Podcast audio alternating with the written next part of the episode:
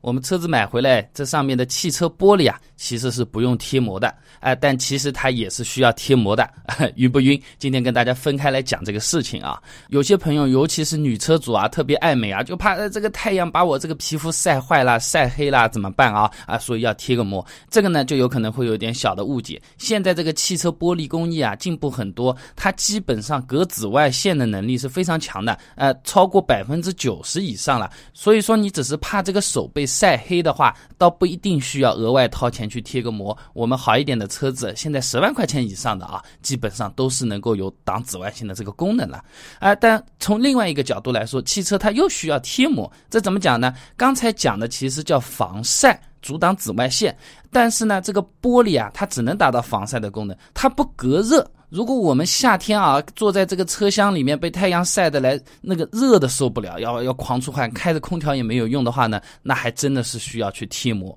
这个玻璃啊，它隔紫外线能到百分之九十，但是隔热一般百分之二十已经是差不多了。我们额外再去贴一张膜，的确还是有一定的意义的啊。那么我这里就把大家比较容易混淆的这一个概念把它拆分开来了。防晒它其实可以分成防紫外线。以及隔热这两样事情啊，大家可以根据自己的需求来选择。如果只是防晒，那我们不需要贴膜，本身车玻璃够了。如果我们还需要隔热，那就是汽车贴膜玻璃派上用场的地方了。那我们去 4S 店买车之后，人家一般都会说嘛，啊，前挡要不要贴啊？其他要不要贴啊？那到底哪一块玻璃是最值得贴这个膜的？今天跟大家分享一下啊。首先，我们来讲那个前挡。前挡可以说是车子里面面积最大的一块玻璃，而且倾斜角度也最大。所以说，整个车子的热量啊，百分之四十到六十之间，就一大半啊，都是通过太阳晒的这个前挡风玻璃呃这么透进来的。这是贡献热量的大户啊。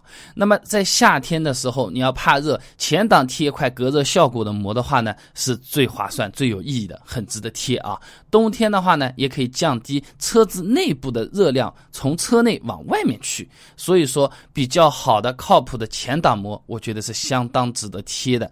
额外补充一点的话呢，就是前挡膜呢，一般来说科技含量是最高的啊。它如果额外带一些什么防炫目啊、防强光的这些功能的话，晚上对面这个远光灯照过来的时候啊，眼睛也会舒服不小，也是比较划算的啊。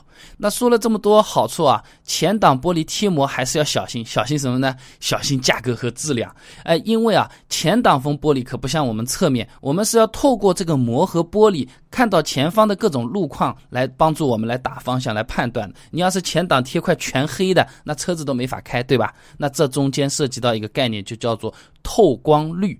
呃，前挡国家是有标准规定的啊，低于百分之七十的透光率的话，年检都是过不了的。所以你看啊，呃，不管侧面什么样子，前挡膜啊都是看起来基本上像透明的一样的，就是要保证这个透光率的同时，还能起到隔热、防紫外线，甚至是防眩光的这么一个功能。你不要小看这个啊，贴了膜差的话，晚上夜视力就很差。人家主动光源，比如说是摩托车啊、汽车啊。那贴膜不贴膜基本上没什么区别啊，但是如果一个行人他自己又不会发光的在那边走，比较劣质的膜，透光率比较差的膜啊，你有可能就不太看得到这个人了，就增加了发生交通事故的隐患了啊。那刚才讲了一堆啊，还漏掉一个跟大家说的啊，就是有些朋友觉得，哎呀，前挡啊，我要贴这个膜叫防爆膜，哎，这样贴在那边安全啊，发生撞击的时候玻璃不会碎掉或者怎么样，这个大家千万不要去买单，完全没有意义的啊。首先就是我们的前挡风玻璃膜往往是夹层玻璃，两层玻璃中间还会有一层保护的胶层，哪怕撞碎了也不会好像呃像这个手榴弹炸弹一样的弹片啊啊划伤我们的这种脸。脸啊，眼睛啊，喉咙啊，呃，不会的啊，呃，即便贴上去，对我们的安全性也不会有任何的增加。所以说，贴前挡膜核心的作用就是用来隔热，关键的一个考虑指标叫做透光率，这个记住就可以了。那我们再来讲讲侧窗玻璃啊，侧窗玻璃四片玻璃加在一起的成本都不会有前挡风玻璃这么高的啊。但是大家不要觉得这个是厂家又黑心偷工减料了啊，它用的成分不一样，有安全考虑。侧面的玻璃往往用的是钢化玻璃，还比较硬的。但是呢，碰到超过它这个硬度的这种物体，比如说你拿个锤子啪一敲，它马上就碎在一地上啊。这是为了我们逃生的时候比较方便。如果像前挡玻璃，我前面说的那样，呃，怎么敲都不太敲得破，而且还碎不开来，人就跑不出去了。所以说，在乘客的边上的侧面玻璃，它都用的是钢化玻璃。那如果我们把贴膜贴上去了，其实我们不用防爆膜，普通的膜贴上去就有我们所谓的防爆效果了，它不会碎开来了。但是对我们逃生就会有影响啊。那我们侧面贴膜图个什么呢？听起来好像没有什么好处啊。隐私啊，一方面的话，当然是可以隔绝一些紫外线啊，一些热量，对吧？但重要的事情呢，就是我们侧面的膜，有些朋友会贴成呃像幕墙玻璃一样的呃镜面效果啊，或者说是淡淡的这些茶色啊，这样的话呢，你在车子里面干什么事情，别人是看不到的。这里呢，给大家一个建议啊，呃，包括国外的这种车子高级点的豪华车也都是这么干的，就是后排是贴的比较深的，几乎看不到后排在干嘛。前排的话呢，相对贴的比较浅。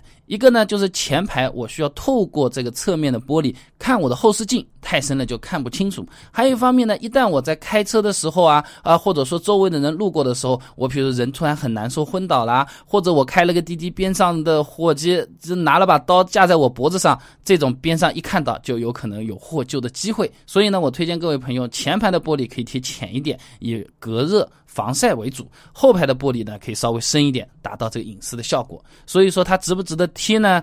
我觉得好像没有前挡值得贴。那除了这几片玻璃，还有个后挡风玻璃的，对吧？最后我们把它讲讲掉。那后挡风玻璃其实是比较难贴的，为什么？因为后挡风玻璃里面啊，往往都是什么除霜用的电热丝啊，部分车型它有可能还有什么 GPS 导航天线啊、收音机天线啊啊，都是集成在这个后挡风玻璃上的。你只要看这种车顶没有小天线的这种车型啊，基本上它的天线都是集成在后挡风玻璃上的。那你这么贴上去很难贴平。然后如果你膜贴的太好了，用这种金属的啊或者怎么样的啊，还甚至还防辐射，一贴啊信号没有了。所以说这个后挡风玻璃我觉得意义不大，而且晒后脑勺的几率实在是小的可怜。价格不贵，和四个侧面的贴膜算在一起，呃，加加个几十块钱一两百块钱，那我也就贴掉了。你如果单独让我去加个八百一千块钱贴个后挡风玻璃，我想就算了。我觉得这个是最不值得贴的一个地方啊。那总算差不多讲完了，我最后把特殊情况讲一下。其实天窗也是玻璃做的，各位朋友对吗？天窗到底要不要贴膜呢？哎，这里分两种情况啊，一种呢是。打不开的全景天窗，呃，就整整的一块玻璃顶在头上的这个呢，因为面积非常的大，我是建议各位朋友贴一贴的。但是有一个例外，就是这个玻璃上如果有一种小小的黑点啊，或者像茶色一样的，说明它是针对隔热和防晒这两种需求做过优化的，那就不用掏冤枉钱了啊。